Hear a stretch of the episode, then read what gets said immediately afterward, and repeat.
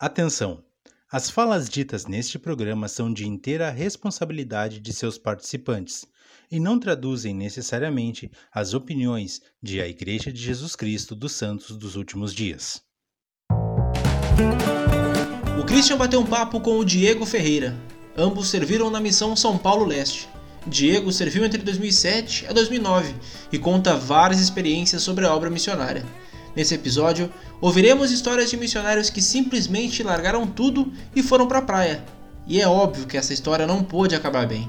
Ah, e fique ligado até o fim, porque tem até censura por parte de sua esposa.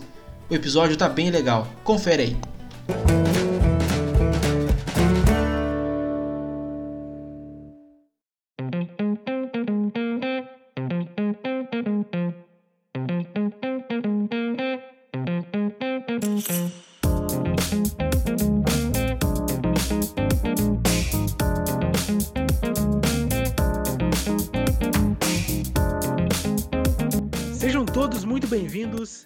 O seu podcast, o nosso podcast, como eu sempre digo, Plano Alternativo. Hoje, domingo, é um prazer estarmos com vocês mais uma vez conversando sobre esse assunto que nos é tão legal e tão importante, que é a obra missionária. Hoje, especialmente, eu tenho um prazer enorme de poder participar e de poder apresentar esse podcast porque o nosso entrevistado é um amigo meu de longa data. Desde lá de 2007 a gente se conhece, já moramos juntos, não chegamos a ser companheiros, mas moramos juntos por um bom tempo e é uma das pessoas que eu, que eu trago da missão com muito carinho. Com vocês eu apresento Diego Ferreira, ele que serviu em São Paulo Leste de 2007 a 2009. Diego, é um prazer enorme estar contigo e desejo que, se faça, que seja muito bem-vindo ao podcast. Opa, Severo, muito obrigado aí por essa oportunidade de participar aqui do Plano Alternativo. Fiquei muito feliz quando você me convidou. Uma boa noite a todos que estão nos assistindo aí. E vamos lá, vamos lá bater um papo aí. Perfeito. Uh, Ferreira, eu não vou nem tentar te chamar de Diego, que eu não vou conseguir, tá? Vai ser Ferreira ah, não rola, né? Não é rola, Severa, não é Ferreira, não, não tem outro nome, cara. Exatamente. Ferreira, conta pra nós, de largada, quem, qual foi a tua melhor área que tu passou na tua missão? E por quê, cara? Cara, a melhor área é algo meio difícil, assim, de, de você elencar uma, né? Eu passei por bastante áreas. Quantas? Cara, deixa eu ver. Taubaté, Cidade Tiradentes, Vila Ré, Continental, Itaquá. Aí depois eu fui para Pimentas, São José dos Campos, depois Guarulhos, oito. Oito áreas Caramba. aí. Não, deu pra uma viajada é. legal na. Tá, deu e qual delas. um pouquinho. Qual delas que mexe no teu coração? Cara, eu acho que para mim foi a minha primeira área, Taubaté, né? Então você acaba de chegar na missão, aí você cai em Taubaté e você é muito bem recebido. As irmãs, ah, o que que você gosta de comer, o que que você quer, então, sabe, assim, fui muito bem acolhido e quando eu saí da área foi, foi bem tenso, assim, sabe? Fiquei bem tranque na época poxa, deixando Taubaté e. Mas fazia parte, né? Aí eu saí de Taubaté, fui para a cidade de Tiradentes, lá dentro da ZL mesmo. Então foi um choque bem grande. Mas Taubaté eu carrego no coração, sabe? Uma área muito lá, boa, cara. A comida lá era muito boa, né? Muito boa. As irmãs muito prestativas mesmo. E o, é... os homens também, né, cara? O quórum ali ajudava bastante. Sim, ajudava né? uhum. né? Então, é, era bom, cara. Era uma ala, assim, vamos dizer assim, realmente funcionava, sabe? Então gostava bastante. Era a minha primeira área, né? Tudo era novo, claro. você tá ali começando, mas foi, foi bom, cara. Foi bom. Claro. Não, o Paiva também, a gente entrevistou o Paiva antes e ele disse também que Taubaté é uma área especial para ele. Uh, já que tu já falou das áreas, conta para nós um pouquinho é, uma, um panorama básico, assim, simples de ah, tal área era assim, tal área eu gostava por tal coisa, a outra tinha tal característica. Então me conta um pouquinho sobre as tuas áreas. Cara, Cidade Tiradentes eu gostava porque eu tava estudando as escrituras e tava tocando Racionais no fundo. Então, tipo assim, um negócio bem. Era tá no mundo, mas não ser do mundo mesmo, sabe? E ali eu servi com o Elder Lima, cara muito parceiro. Elder então, Lima. Assim, cara, Cidade Tiradentes era muito top, sabe? A gente descia, tava os noiados na rua, os caras protegiam a gente. Então era muito legal, eu gostava bastante, cara. Vila Ré já era uma área assim mais ali perto da Penha, então era uma área bem tranquila, sabe? nossa área era pertinho da capela, não tinha aquele cheiro de esgoto a céu aberto maravilhoso que, que muitas áreas têm, né? Ah, com certeza. Então, então, assim, eu gostei de Vila Ré, mas não era, tipo, não tinha nada assim, vamos dizer assim, sem sal, né? A área, né? Depois eu fui para Continental, Guarulhos também, e foi. Teve um show na praça lá com o D2, cara, e a casa dos missionários em Continental era bem pertinho da praça. E tipo, a gente ligou o presidente, presidente, tá tendo show aqui, tem um monte de malandro na rua, presidente, vai para casa. E Ixi. na frente da nossa casa tinha uma varanda bem grande, assim. Aí eu sentei na varanda, fiquei olhando pra praça e curtindo o show, sabe? Azar. Então foi, foi, foi uma área boa também, cara. Aí depois de lá eu fui pra Itacoaquecetuba, eu fiquei com o Alder Triplet e Alder de Oliveira. Uma área muito boa, cara, sabe? Bastante, assim, locais pra você trabalhar, os membros bem, pessoas mais humildes, assim, sabe? bem atenciosos. Então, cara, uma área muito boa mesmo em Itaquá. Tu ficou, nada... em, tu ficou em trio lá? Fiquei em trio lá. Tá. Aí, depois? depois de lá, eu fui para Pimentas, cara. Aí, Pimentas, quem passou lá conhece, né? É invasão, favelone, batismo rolando e número subindo, cara, e não tinha o que fazer, cara. Ali, missionário que caía lá tinha que batizar, velho, porque ali as pessoas pediam praticamente para ser batizados, né? Aí depois de lá de Pimentas eu fui para Jardim Satélite, centrão de São José dos Campos ali. Morava na casinha no fundo da capela lá, do satélite lá, uma, uma área bem famosa, Dermelo tinha passado por lá, tinha as histórias lá bem bem coisa pra você rir mesmo, sabe? É. E depois de lá eu fui para Guarulhos, Gopoúva, né? Presidente, é, aí era um outro é. presidente. Ficava ali perto do shopping ali. Uhum, então, ligado. A gente morava embaixo da casa do presidente da estaca, muito membro cuidando da nossa vida, sabe? E cuidam, né? E tudo mais. É. Os caras acham que a gente é, é alvo para eles, né? Ficar cuidando uhum. da nossa vida. Então foram essas áreas aí, mas foi bem assim, cara, bem. Cada área deixa... tem o seu, seu toquezinho de, claro, ali, né? Claro. Mas tu falou que tu serviu uh, em trio, teve oportunidade de servir em trio. Isso não é muito comum entre os nossos entrevistados, então eu te pergunto assim, ó. E essa pergunta não tá no, no script, inclusive. É, qual é a diferença entre as, as facilidades e, as, e a parte ruim também? O que, que é prejudicial ou o que, que seria mais difícil em servir em dupla e trio? Compara para nós um pouco dupla e trio. Olha, Severo, eu acho que o trio, cara, é mais difícil pra você entrar para ensinar, entendeu? Então, tipo, você bate... a gente batia muita porta, né? Então você batia a porta e aí a pessoa olhava, três homens. Aí eu tava com o Alder Triplet enorme, cara. O cara tinha uns dois metros de tralalá de altura e Alder de Oliveira mais baixinho, mas, tipo, três pessoas para entrar numa casa, eu acho que essa era a maior dificuldade, sabe? Mas a partir do momento ali que consegui um membro para ficar comigo, então foi mais fácil, sabe? Os dois saíam, eram líder de zona, tava ali só de tomando um, um ar ali, respirando, que o presidente uhum. mandou para lá, né? Uhum. E, e aí conseguiram um membro para mim, velho. Começamos a trabalhar e tipo, ah, eu não conheço aqui, o membro conhecia, então onde é o melhor lugar, cara? O cara, o membro levava, a gente ensinava e, e aí foi legal que começou a ficar meio que uma, uma disputa interna ali na casa, né? Hum. Os dois líderes de zona e contra eu ensinando com membro, sabe? Eu só tinha uhum. com membro, mas era bem legal, cara. Eu acho que eu não sei, né? Eu, eu desde pequeno eu fui sempre ensinado assim, mais no, na competição, né? Tipo, ah, seminário, ah, busca de escritura, quem era o melhor, quem decorava mais, quem ganhava isso. Sempre tinha aquele com os amigos, né? É, aquela competição, né? Não algo para machucar ninguém, mas algo que não, fazia. Competição sadia. Fazia funcionar. Isso, fazia funcionar. Hoje em dia não tem mais isso, né? Hoje é até proibido na igreja você falar que vai ter uma competição e um vai ganhar uma coisa e o outro vai ganhar nada, né? Mas eu acho uhum. que isso, quando eu morei em trio lá, cara, era muito bom, sabe? Chegava em casa, quanto você, você ensinou, quantas pessoas você encontrou, e aí você vai batizar alguém. Então era muito bom, sabe? Assim, algo sadio que nos.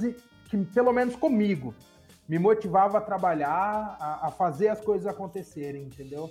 Então, claro. mesmo depois como líder na missão, sempre ficava meio causando esse, é, vamos lá, vocês tem que ser bom, cara, tem que ser bom. Então eu Você gostava bastante disso. Né? Então esse, esse foi assim, um diferencial em trio, né? Eu fiquei apenas, acho que duas semanas e meia só lá em trio com eles. Mas foi, foi bom, cara. Foi. Te entendi. Foi filé, foi filé. Legal, legal. E já que tu teve, então, oito áreas, tu falou, né? Quantos companheiros, tu lembra quantos tu teve? Não precisa citar todos, mas só mais Cara, ou menos. Ah, eu tive bastante, hein? Mais de 10? Com Ah, certeza. fácil. Com certeza, mais meu de 10. Eu, eu tive seis áreas, tive 13. Ah, Deve ter tido uns ó. 15, talvez.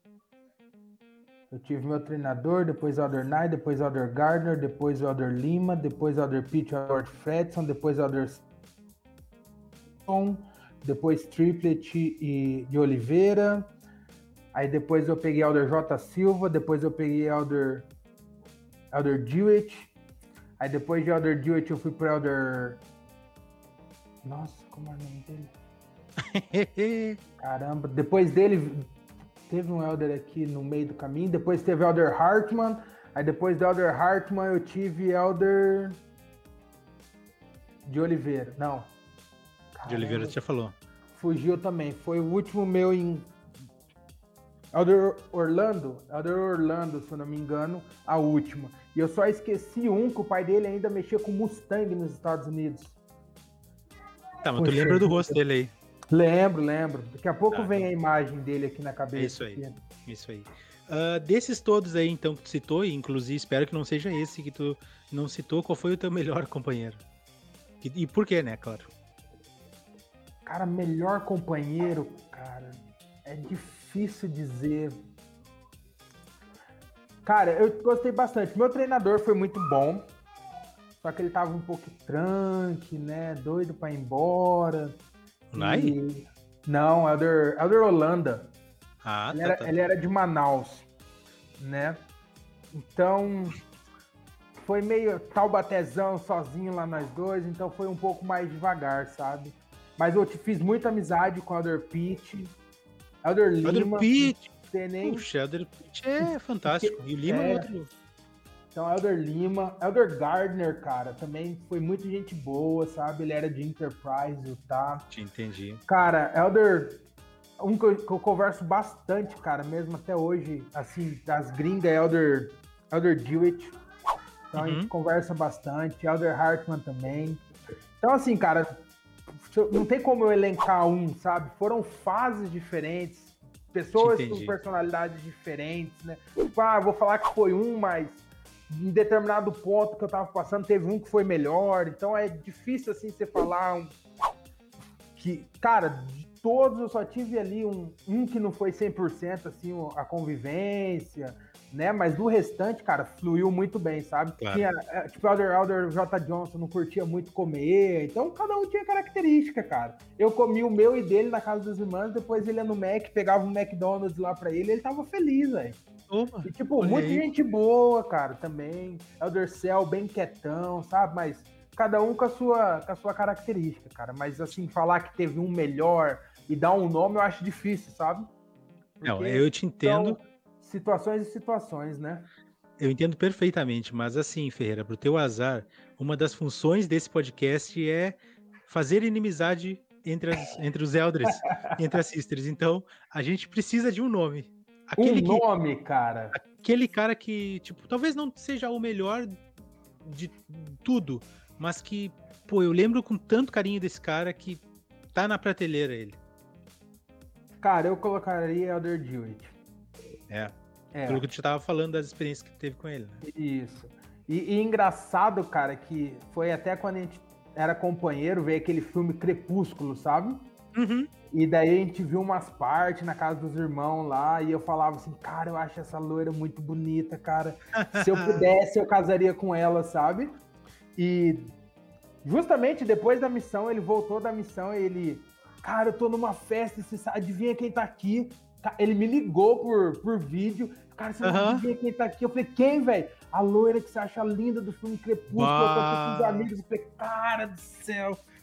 E ele e ele tinha me convidado pra ir pra lá, sabe? Então, tipo assim, cara, é um cara que mantém contato até hoje. Sempre quando os filhos dele nasceu, ele contou, sabe? E tipo, é, gente não boa foi demais. só um companheiro, tu, tu, trouxe pra vida mesmo. Isso. E fora outros que eu nem, assim, não fui companheiro, que nem você. Nós não fomos companheiros, mas ainda nós é. tivemos um contato porque a gente morou na mesma casa. Sim. Né? Mas eu tive elders assim que, tipo, era só de conversar em transferência, conferência de zone, cara, trago pra minha vida até hoje, velho. Tipo, o Elder Costa. Uhum. Então, é um cara que, cara, converso com ele também bastante, ele me incentiva a fazer as coisas, então, tipo, realmente veio pra vida, sabe? Claro, legal, legal. É então, bom, é, é bom de ter esses caras assim, é verdade. Vamos voltar um pouquinho então, Ferreira, lá para a origem, lá para os momentos iniciais da tua missão, na verdade, para antes disso. Como foi e qual foi a tua reação uh, quando tu abriu teu chamado e descobriu que ia servir em São Paulo Leste? Aí já te pergunto, tinha uma área que tu queria servir? Tinha uma área não, tinha uma missão que tu queria servir? Tinha uma missão que tu não queria servir? Como é que foi tudo isso? Cara, para ser sincero para você, Severo, um Seja. pouquinho antes, antes de, de, do chamado, né? É, jovem na igreja sempre me perguntava: Ah, Diego, você vai fazer missão? Eu falei: Não, não vou fazer missão. Então eu sempre tive ali o meu discurso, o meu pensamento que eu não faria uma missão, né? Um, porque eu tinha na cabeça que eu não ia fazer missão para agradar ninguém, né? Não seria o meu bispo que me mandou para missão, o meu presidente estaca que me mandou para missão, que iriam bater no peito e não, foi eu que mandei ele para missão. Tipo, eu nunca gostei dessas coisas, sabe? E e o meu sonho era ser militar. Então tinha acabado e... de, de entrar... Lembra que a gente falava bastante sobre o exército? Sim, então eu tinha acabado de, de entrar no exército, tipo, eu tava num lugar onde era meu sonho, sabe? Tava servindo, mexendo com armamento, sendo treinado, tipo, sendo sugado lá dentro. E aí as pessoas começavam, ah, você vai pra missão, você vai fazer 19 no final do ano. Eu falei, cara, não vou pra missão. Né? E aí muitos, muitos bispos aqui, que eram não só bispos de alas diferentes, mas eram meus amigos, né? ficava, ah, você tem que ir pra missão, você tem que fazer o que? Aí o patriarca veio e falei, ó, eu não vou pra missão, não vou para agradar ninguém de vocês. Se um dia eu for pra missão, é porque eu senti o desejo de ir, eu vou lá para fazer a diferença. Né? Mas fora disso, eu não vou. E o tempo foi passando, cara. E aí todo mundo chamando, chamando, chamando. E aí fui convidado, teve um apóstolo que vem em Maringá, e, e aí o meu presidente Staca já fez aquele, vamos mexer o bem bolado aqui, quem sabe o apóstolo convence ele, né? E aí me, me perguntou se eu ia pra missão, eu falei que não. Né? Aí ele me perguntou se eu sabia o que era missão, se eu sabia o que era mandamento. Eu falei, não, eu compreendo, compreendo é o mandamento e tudo mais. Porém, não vou, cara.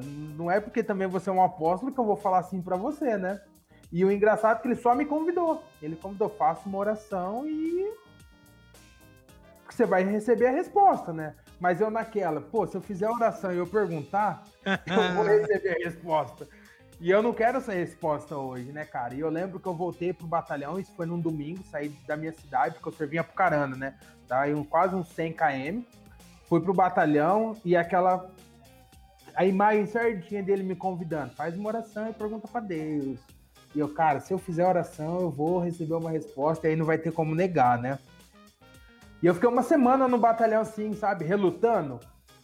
Aí eu falei, ah, não, vou fazer oração, pá. Peguei, fiz oração, recebi resposta. Cara, no outro dia, assim, eu acordei. Laranjeira, morava no batalhão, né? Fui pro rancho, tomar o café da manhã e, cara, eu olhava o batalhão assim e já não tinha mais graça nenhuma, sabe? Tipo, o que para mim era um sonho, que eu acordava todo feliz ali. Não era da mais. Da noite, não era mais, cara, sabe? Sim, perdeu a graça, perdeu o sentido e. Acabou, cara. Tipo, não sei se já aconteceu ah, é, com é. você um dia, do nada você fala, meu, não é mais isso e é. acabou. E aí é o poder da resposta, pedi... não adianta, cara. É, o senhor falou, velho, vai pra missão e acabou, não é isso daqui pra você. E aí pedi baixa, né? E aí eu lembro o capitão falou, não, a gente já tava mexendo nos documentos, a gente tinha que mexer nos seus documentos, tipo, o que demoraria, tipo, três meses foi rapidão pra mim, sabe, sair, ter abaixo do exército. Então o senhor já tava meio que conduzindo ali o, os comandantes ali para fazer acontecer mesmo, né? Então eu pedi baixa, eu vim para casa, comecei a preparar o chamado, mandei o chamado, cara. Foi rapidão para chegar também, né? Tanto é que tinha um amigo meu, Ader Ludgero, serviu Sim, conosco também. Claro. A gente é da mesma cidade, saímos da missão junto aqui no mesmo dia, cara. Então, e ele já tinha mandado o chamado dele fazia tempo, não chegava, não chegava, e o nosso chegou junto, né? Hum. Então, foi bem legal, cara. Aí a gente recebeu, acho que eu recebi uma chamada numa sexta-feira à noite e eu falei quando eu ia abrir. Já comecei meio ser rebelde também com chamada. É, não vou abrir, que não sei o que, não sei o que. E aí passou sexta-noite, sábado. Aí domingo de manhã acordei. Eu falei para minha mãe, mãe, anota aí, eu vou para São Paulo Leste. Pode escrever sério? no papel aí, sério. E a minha mãe, ah, mas por que você tá falando? Eu falei, não, escreve aí que eu vou para São Paulo Leste. E fui para a igreja, voltei da igreja e abri o chamado, cara, São Paulo Leste. Já bateu aquele arrepio na coluna. Falei, cara, não, não tem, não tem o que. o, não, não tem como negar, né, cara? Tipo, sem abrir eu já sabia que eu ia para lá, cara. Então, mas foi muito. Foi muito nítido, assim, sabe? Não, não, tinha dúvidas que era São Paulo Leste. Aí abri, vejo São Paulo Leste e já já é fechou, isso, então. cara. E aí eu tinha 30 dias para arrumar para poder também já. Foi muito rápido, sabe? Sim, e aí, tanto é que a gente fez uma festa de despedida aqui, eu, Ludigera, e começamos a fazer a arrecadação entre os irmãos aqui, levantando dinheiro pra gente levar pra missão, porque a gente tava indo servir, né? Foi, foi bem top, velho. Aí nós catou o avião aqui, dois molecão, cara. Nunca esqueça, a gente pegou o avião sentando, pô, velho, a gente vai ficar sentado de cara pra parede, né? Aí o avião decolou, de repente os comissários sentou na nossa frente. Falei, é, começamos uma missão bem, Ludiero. Mulher bonita dessa, cara, já estamos já tamo bem, né? Que barbaridade. Mas eu não tinha, cara, assim. Vamos dizer assim, uma missão que eu queria servir, sabe? Pra mim. Sim. Na, não, então tu recebeu bem, né? É, pra mim, cara, no sábado à noite, né? De sábado a domingo eu já acordei sabendo que é pra São Paulo Leste. Então, quando abriu a chamada e confirmou, então, para mim, só vai é e faz, cara. Claro, claro. Bom, como foi teu primeiro dia na missão, então? Tu consegue lembrar um pouco dele? Cara, meu primeiro dia foi chato, porque a gente teve aqueles treinamentos no escritório, tudo mais. E aí já catou um busão pra ir pra Taubaté, cara. Já passou a tarde inteira no ônibus, chegou lá à noite. Eu só não lembro o nome do irmão da Kombi, cara. Você lembra? Da Kombi? que levava a gente para as conferências de zona. Não era o. o senhorzinho que faleceu depois, né? Isso, ele, tá, tá, ele tá. foi buscar, cara. O Paiva falou, eu não tô lembrando o nome dele, mas eu sei sim, eu lembro sim. Então, ele foi buscar e chegou lá naquela casa, velho, que tinha aquele porão. Tipo, era uma dupla só, desci lá embaixo, um monte de coisa mofando, cara. Falei, nossa, bem-vindo, já era. É, eu lembro fazer, porão. cara. É, você morou lá, né? Porão ah. bonito, velho. Tá, mas e aí? Aí não, não deu nem tempo de sair pra fazer visita, nada? Não, cara, ficamos só em casa, só. Em... Claro. Um monte de tranqueiraiado, um monte de livro do CTM. Falei, nossa, véio, se eu soubesse que ia ficar carregando esse negócio, tinha que jogar tudo fora lá, né? Não trazia nada. Você chega, é. você chega na casa da missão, tem tudo, cara. Pior que é verdade. Pegar meu evangelho em inglês lá, falei, pra que, que eu tô carregando esses pesos, aqueles livros de gringo pra você estudar inglês? Falei, velho, daqui é carregar peso demais. Já ficou em Taubaté mesmo, não acompanhou mais eu na missão, não. É. Não, o pior é que no final servia mais era para tu fazer recorte para encapar agenda, né? É, encapar o planejamento, né? exatamente. Atividade é... de PID, fazer capinha de planejamento. Quando eu deixava o PID. Enfim, vamos lá. é, Maringá e São Paulo. Conta para nós o choque de realidade desses dois lugares que tu teve. Cara, a coisa que mais me chamou a atenção em São Paulo, principalmente Taubaté, foi a largura das calçadas. O Maringá, você tem calçadas largas, ruas que passam quatro carros. E aí você chega em Taubaté, pô, uma calçadinha fininha, cara. As casas com a porta na, na calçada já pra você sair pra rua, não tinha quintal. Taubaté ainda tinha uma quantidade de árvores razoáveis, cara, mas no restante de São Paulo, sem árvores, cara. Então, o que mais me chamou a atenção largura da calçada e falta de árvore, cara. Isso pra mim foi. Pô, e... velho, como que eu ando? Aí você tá andando na calçada, tem um poste no meio da calçada. Uhum, aí o cara uhum. coloca a lixeira pendurada no muro dele que abre. Pô, quantas vezes eu quase quebrei o chifre nessas lixeiras lá em Taubaté, velho? Ah, distraído, tu não pode andar em São Paulo. Tá louco, cara. Pode, então pode. foi esse foi o baque meu, cara. É verdade, não, eu também senti isso. É, questão da, da comida, do clima, sentiu alguma coisa diferente? Cara, não. Ao, ao, acho que assim, acho que mais me chamou a atenção é que lá, pelo menos Taubaté, eles não curtiam muito fritura, né? Tipo, a maioria, tipo, ah, vai fazer carne, era uma carninha cozida, um negocinho ou outro, né?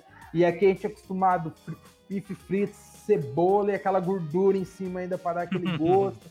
Então, tipo assim, mas não, não tem muita diferença a alimentação, não, cara. Acho que só essa questão do frito e cozido, que lá é mais cozido do que frito, né? Clima, cara. Tirando aquela situação que São Paulo é todos os climas no mesmo dia, né? Do resto, cara, normal. Nada de muito diferente, não. Tá, tô entendi. É, o que eu ia te falar com relação ao clima? Taubaté talvez se aproxime mais com o clima de São José também que tu passou, se aproxime mais São com José. o clima do Paraná, né? É. Cara, apesar assim, ó, Paraná ultimamente nem tá fazendo muito frio, sabe, cara? Que é tinha aquela, aquele, aquela visão do Paraná frio, geado, isso. morre gente congelada. Ultimamente não tá tendo, não, cara. Tá mais tranquilo, assim, sabe? Entendi. As uma mudanças... época ou outra, uma semana ou outra. Fala, ah, fez frio, mas fez frio quanto tempo? Ah, uma semana só, daquele frio de rachar e depois já tá tranquilo, sabe? Tá andando de camiseta. Então, pra Sim. mim não, mas minha esposa fala que faz frio, né, cara? Hum.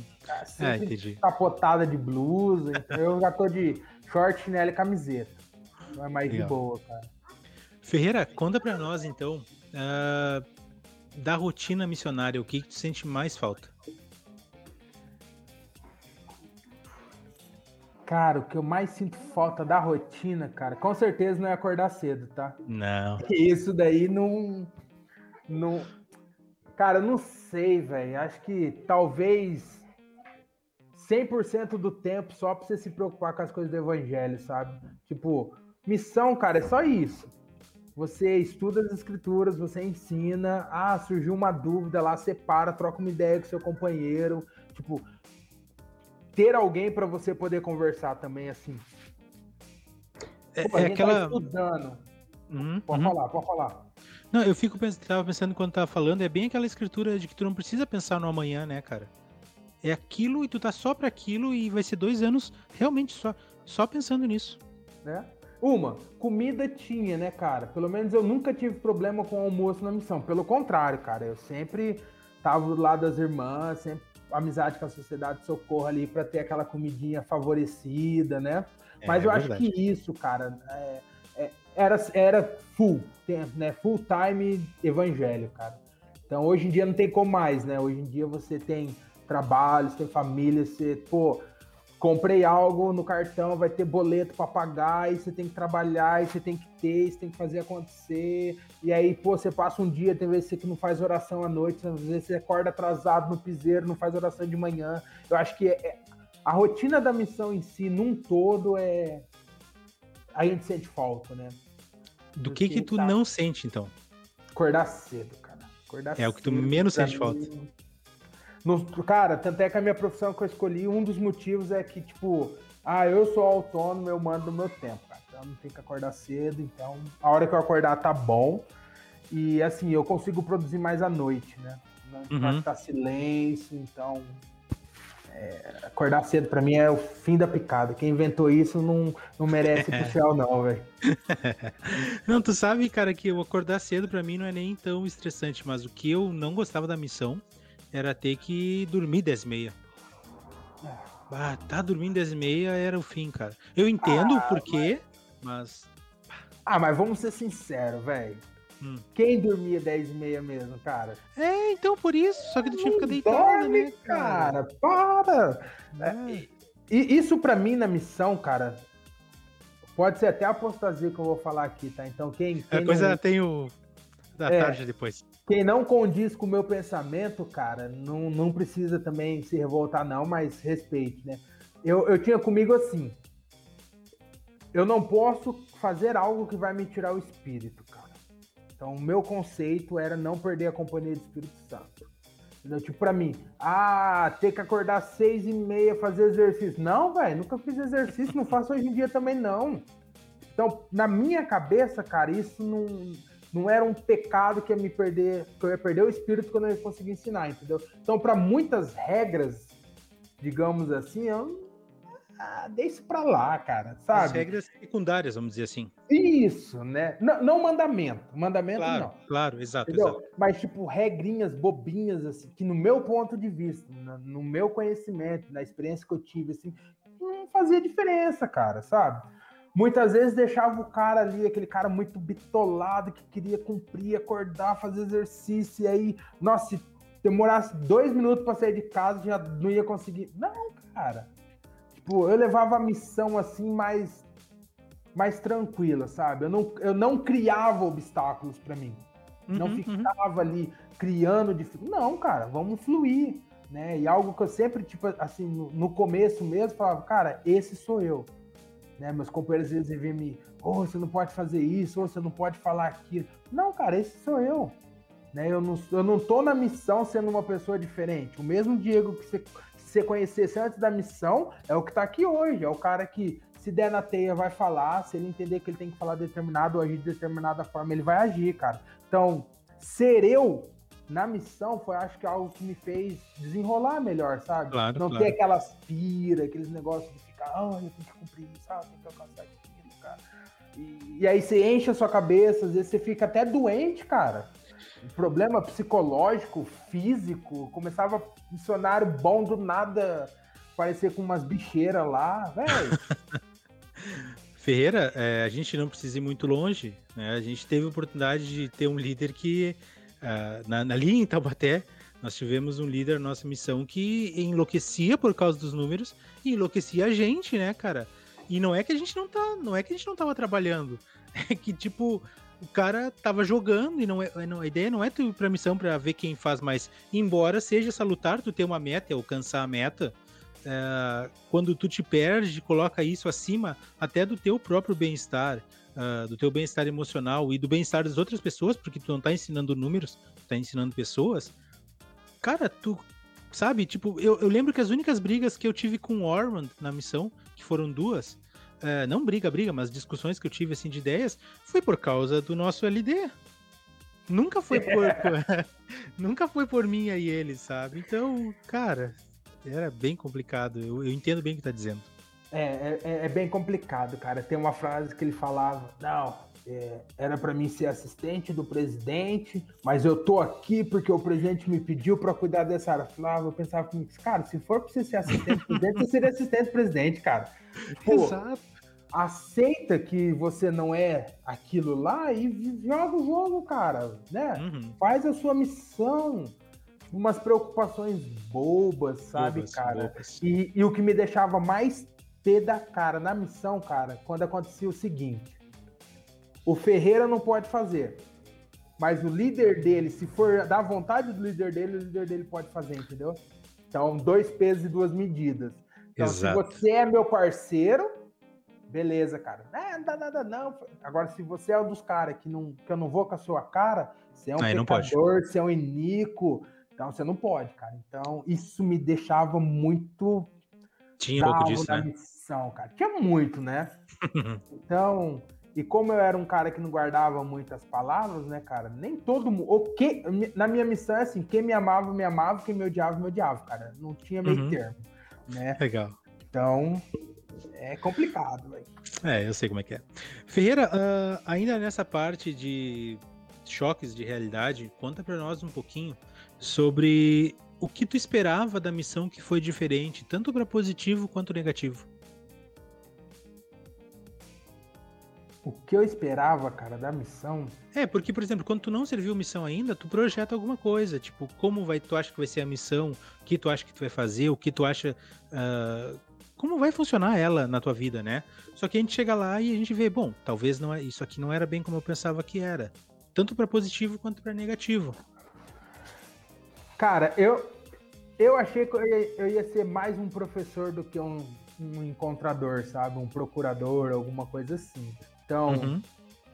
o dia inteiro andando, batendo porta, isso no começo não fazia muito sentido na minha cabeça, sabe? Ah, mas por que, cara? Tem que ensinar, você tem que chamar as pessoas ao arrependimento. Eu nem consigo falar com as pessoas direito, cara, sabe? Então, acho que isso foi meio, sei lá.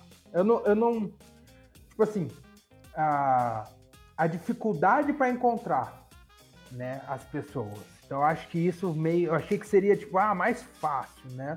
Mas depois que você começa a pegar o jeito, que você começa a entender como as coisas funcionam, como é a missão realmente, você fala, não, peguei a, a jogada, né, cara? E, e, e Alder Sodré, cara, falou uma vez para mim numa divisão, ele era meu líder de zona junto com o Alder Salviano. E ele, eu nunca esqueci, ele olhou para mim e falou, Alder Feira, o que, que você quer fazer na missão, cara? Ah, velho, eu quero batizar, meu. Então ele falou, pensa batismo, come batismo, vive batismo e você vai batizar. Tenha isso na sua cabeça, né? E acho que isso fez a diferença. Eu comecei a olhar aquela dificuldade de encontrar pessoas como uma oportunidade para batizar pessoas, né? ajudar as pessoas a.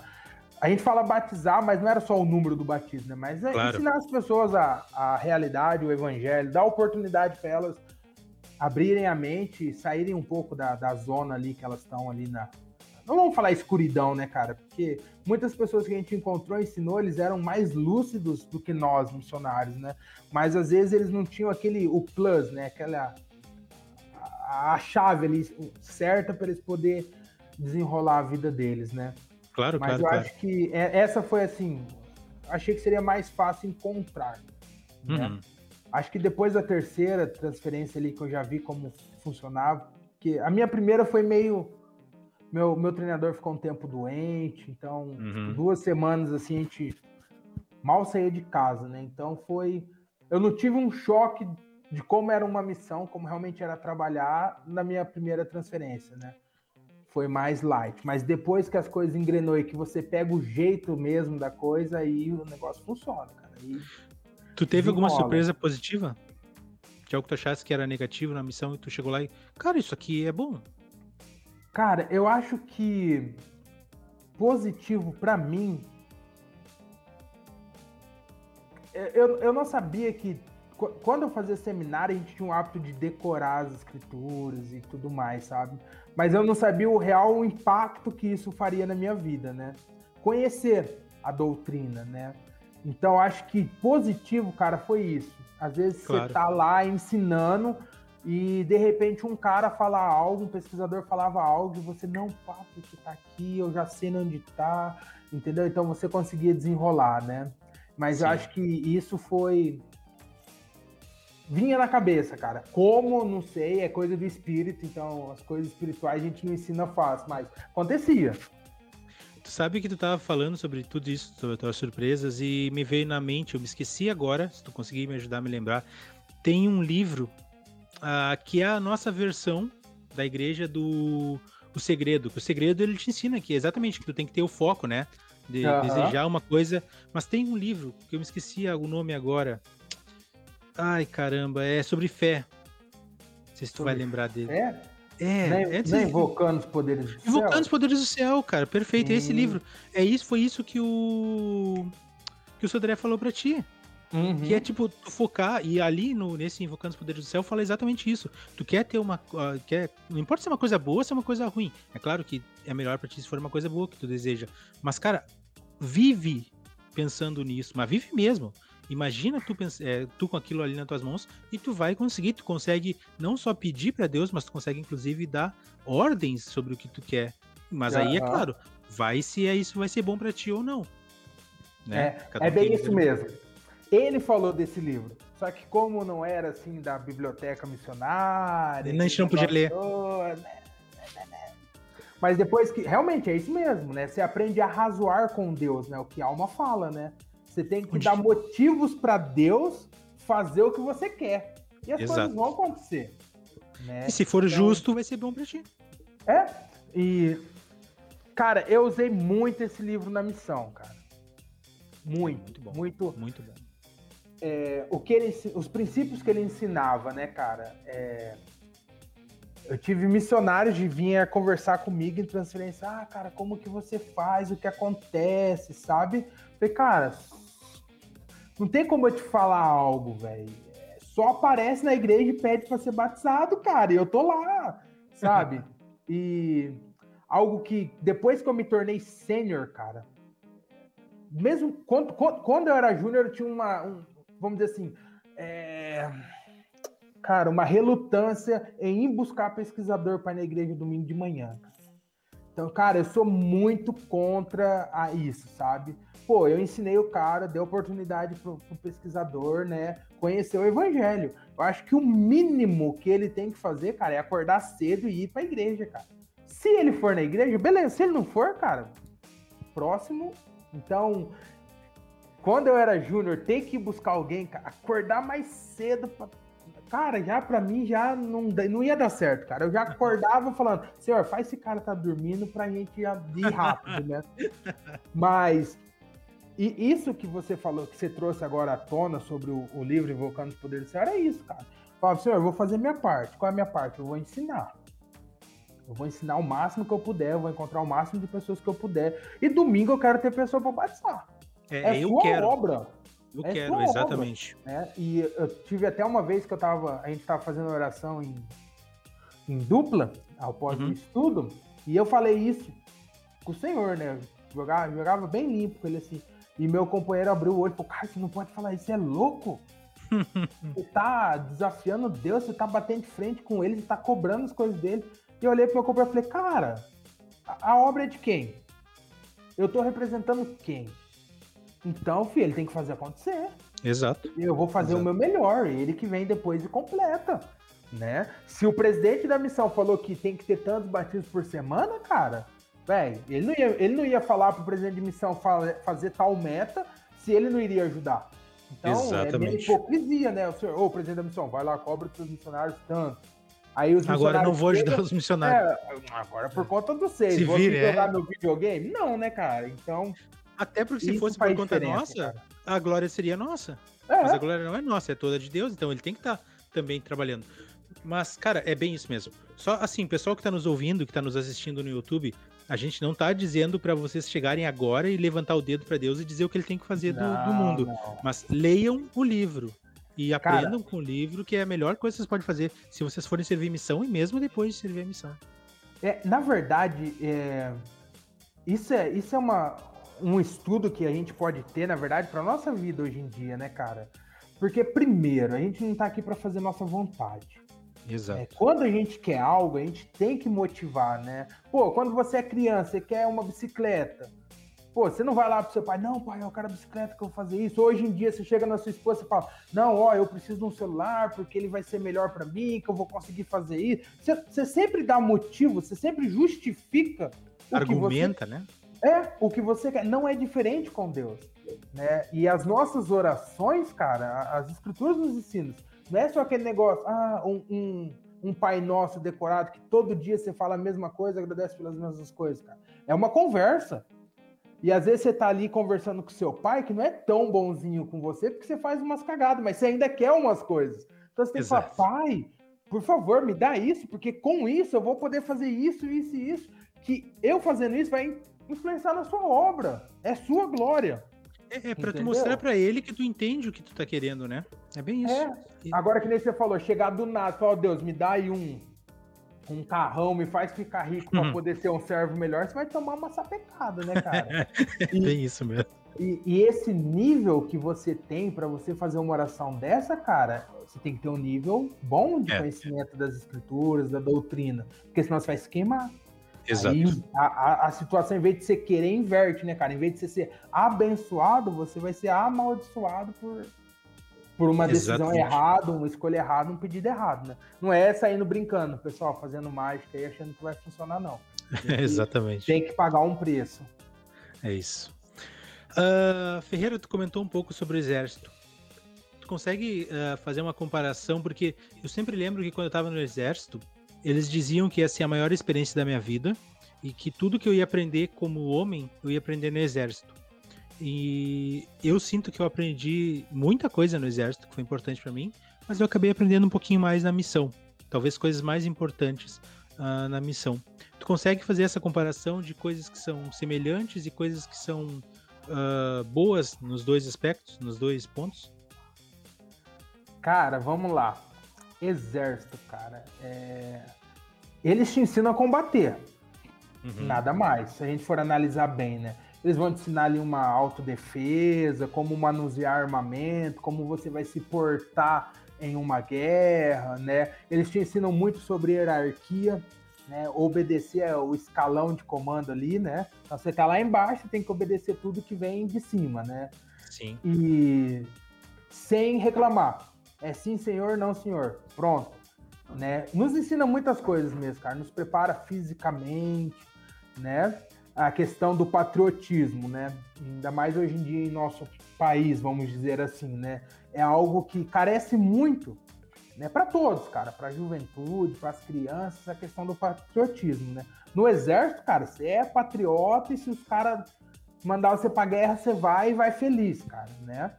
Mas a missão, cara, a missão ensina você a viver, né? A missão te dá uma carga assim que não tem explicações, né? Porque vamos uhum. lá, dois jovens de 18, 19 anos, né?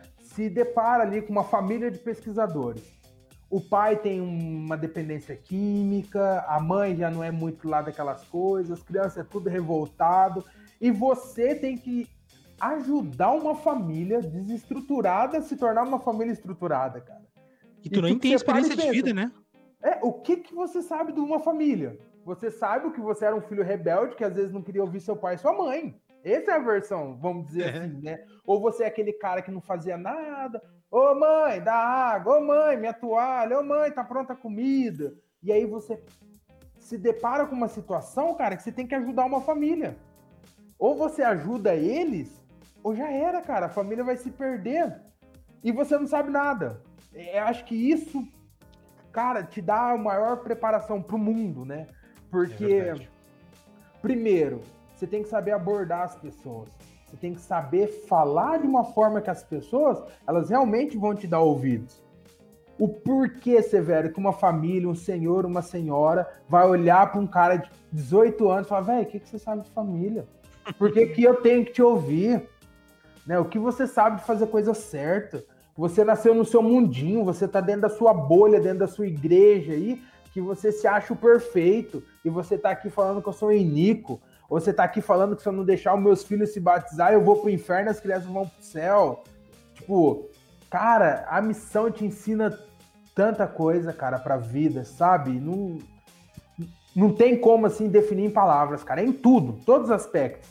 Claro, Hoje claro. você consegue um, ter uma boa família, um bom pai, uma boa mãe, um bom filho, um bom marido, um, um bom profissional, cara, porque a missão te ensinou. Exatamente. Não, não tem, cara não tem assim como, como explicar para você. Ah, Diego, sua vida é perfeita? Não, cara, pelo contrário, eu passo inúmeros perrengues. Mas muitas vezes você tá passando um perrengue, você lembra de algo da missão, você fala, puxa vida, aconteceu Exato, isso. Cara. E, cara, não posso errar dessa forma. Diego, você tem controle sobre sua vida? Não tenho, cara. Não tenho. Esses dias, até brincando com a minha esposa, ela perguntou para mim: você quer uma verbação na sua certidão de casamento? Eita!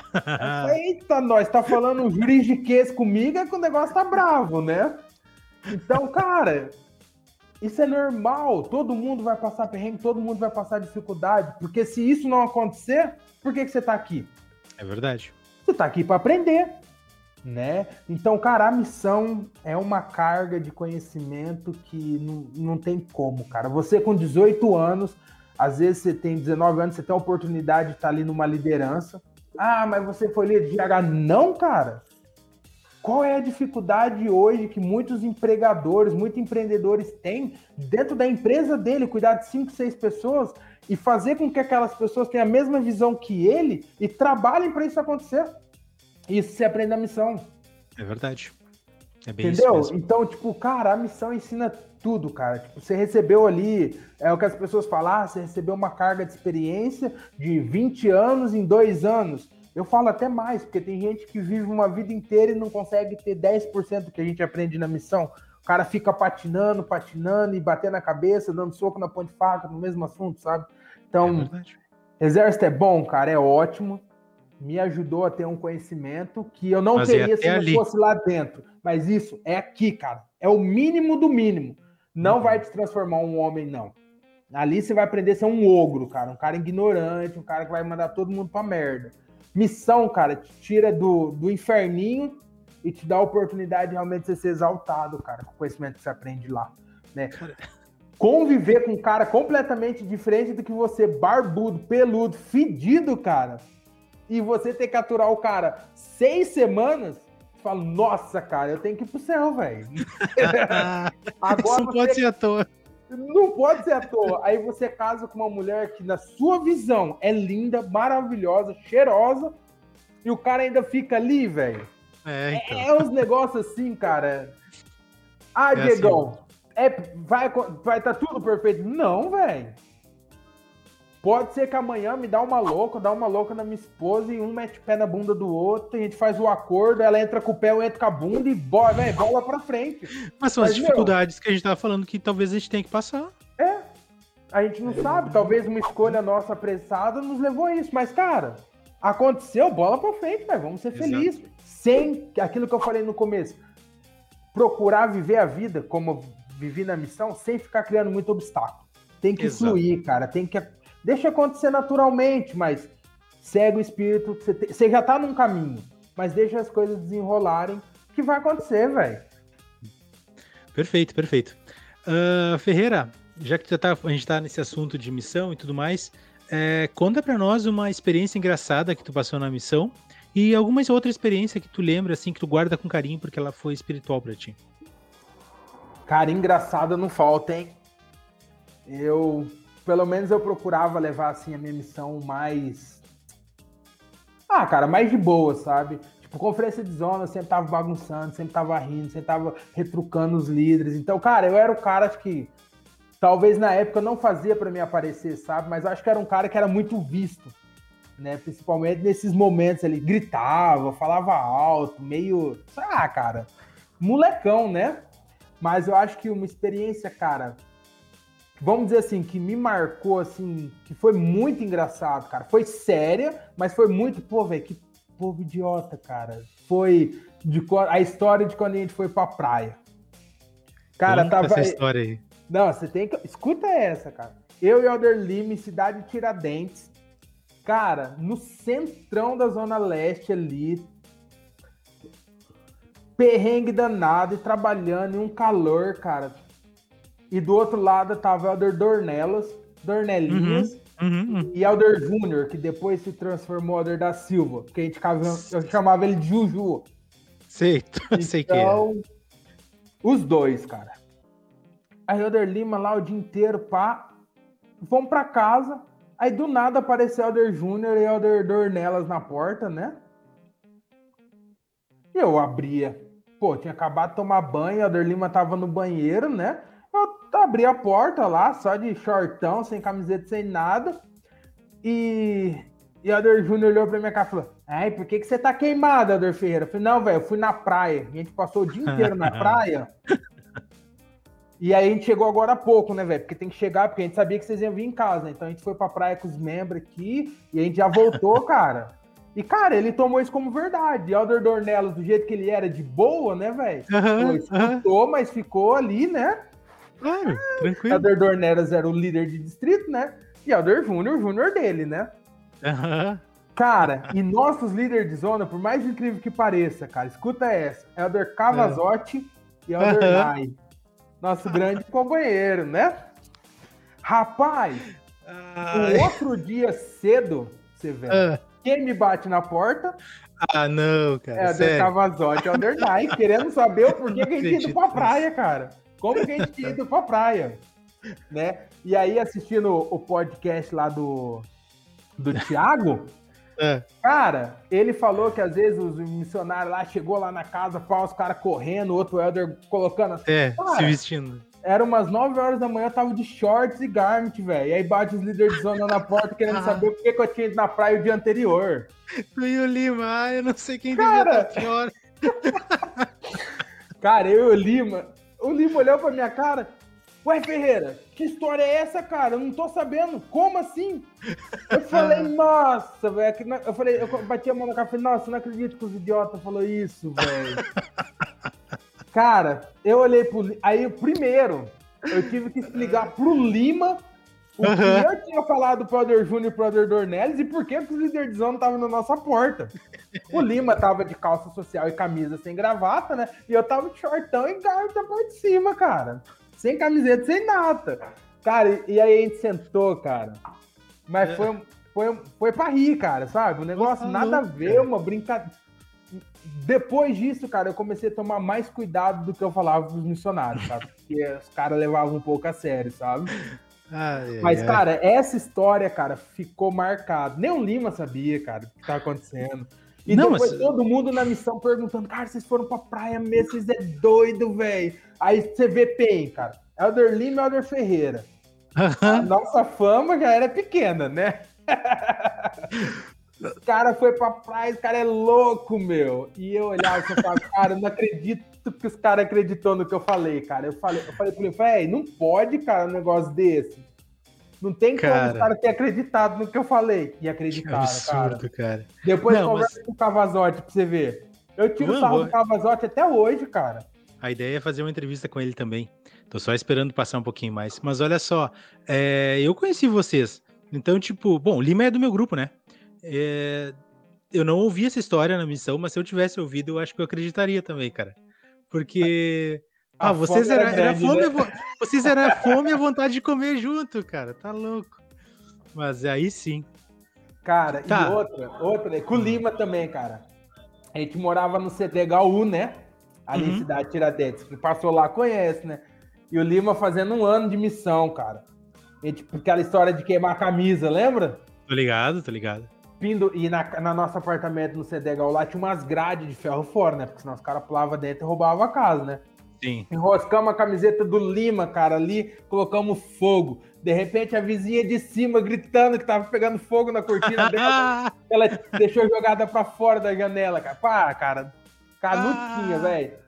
Cara, vou ser sincero pra você, os companheiros que eu mais ri, que a gente mais bagunçou foi com o Lima, cara. Eu tenho. o Lima era, cara. Admiração muito grande pelo Lima, cara. Não, não tinha dia ruim com ele, não, não tinha. tinha. cara, não tinha, cara. Mas foi comédia, cara. Esse dia da praia, esse dia da camiseta foi pra. Eu, se eu não me engano, eu tava na transferência que vocês viraram companheiros. Eu não tenho certeza, mas acho que sim. Ah, acho, que, acho foi. que foi. a minha depois foi quando eu fui transferido. Porque é. acho que a gente foi transferido juntos. O Nai ficou. Aham. Uhum. Ah, a gente foi transferido junto. O, o Nai não, o Nai saiu. Aí ficou o The Gardner. Então, peraí um pouquinho. Não, então tá, então eu não Você tava. Saiu então. antes. É, eu saí uma antes. É... E aí. Eu fiquei quatro em Taubaté. Ah, eu fiquei duas. Holanda, duas com o Elder Nai e uma Foi com o Elder eu... Gardner. Claro, claro, eu saí uma antes. Eu fiquei Quando o Nai saiu, Nai. você saiu. Exato. Eu lembro então que eu olhei no mapa da missão e aí eu vi vocês dois lá. Eu pensei, cara, isso aqui vai dar muito certo. ou vai dar muito errado, cara. Vai ser o 880. Mas acho que não, acho que vocês devem ter chegado bom, num, num equilíbrio bom. bom. Não, é. foi bom, cara. Com o Lima, cara, não tinha tempo ruim, não, velho. Tipo, não, era, não é aquele cara bitolado, é um cara que levava Exato. também, assim, bem de boa. Então eu acho que isso fluía muito, cara. Claro. O trabalho era muito tranquilo. Muito tranquilo, sabe? Ah, cara, perdeu um, caiu um compromisso, alguma coisa. Ô Lima, bora tomar um sorvete, velho? Bora. Parava lá, cara. Tarde tomava um sorvete de boa, dava aquela relaxada e depois voltava. Eu já tive companheiro que nas primeiras semanas, velho, quando eu falava que ia tomar um açaizinho, pá, era briga na certa. Não, não pode, tem compromisso, tem horário. Mas falei, cara, relaxa, velho, relaxa. Não, é, e tu não vou... tava deixando vou... de ir em algum lugar pra, tipo, tomar o açaí. É porque caiu, caiu o negócio, né, é, né, cara? Caiu cara. Ou às vezes eu tava indo no caminho, cara, eu parava mesmo, velho. Ah, atrasa 15 minutos, não dá nada não, cara. Eu era o cara mais tranquilo, assim, sabe? Cara, uhum. não tenho que reclamar da missão, velho. As coisas fluíam, batismo acontecia, e, tipo, muitas vezes eu nem sabia como, mas chegava lá, tava lá, cara. Claro, claro. Acontecia, velho.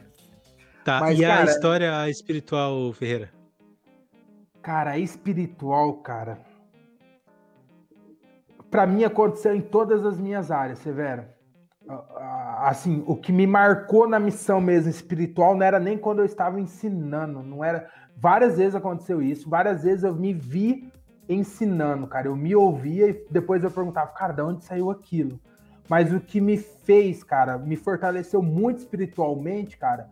Toda a área que eu chegava, eu tinha uma experiência espiritual que me confirmava que eu tinha que estar ali, hum. sabe? Tinha vezes, cara, tipo, até um déjà vu, um negócio assim meio de outro mundo, cara, sabe? É... Sim. Então, cara, acho que a, a confirmação de que eu estava no lugar certo, na hora certa, isso para mim era o que mais me marcava, sabe? Vila Ré, cara, a gente morava do lado de uma academia de ginástica, cara. Do lado mesmo. Uhum. E tipo, eu cheguei na área, eu olhei pra academia, olhei pra casa do missionário, cara, veio, bum, é aqui mesmo, cara.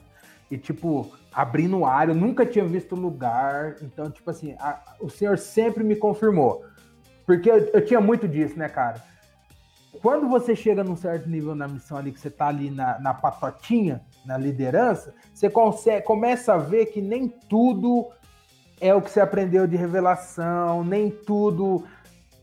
Sabe? Tem muita Sei coisa bem. que o Senhor nos deixa fazer, nos dá a oportunidade de tomar determinadas decisões de acordo com o nosso conhecimento, que não é uma apostasia, mas que não é aquele negócio que é 100% revelação. Claro. Quem acredita que tudo é 100% revelação, cara, me desculpa, mas nem tudo é.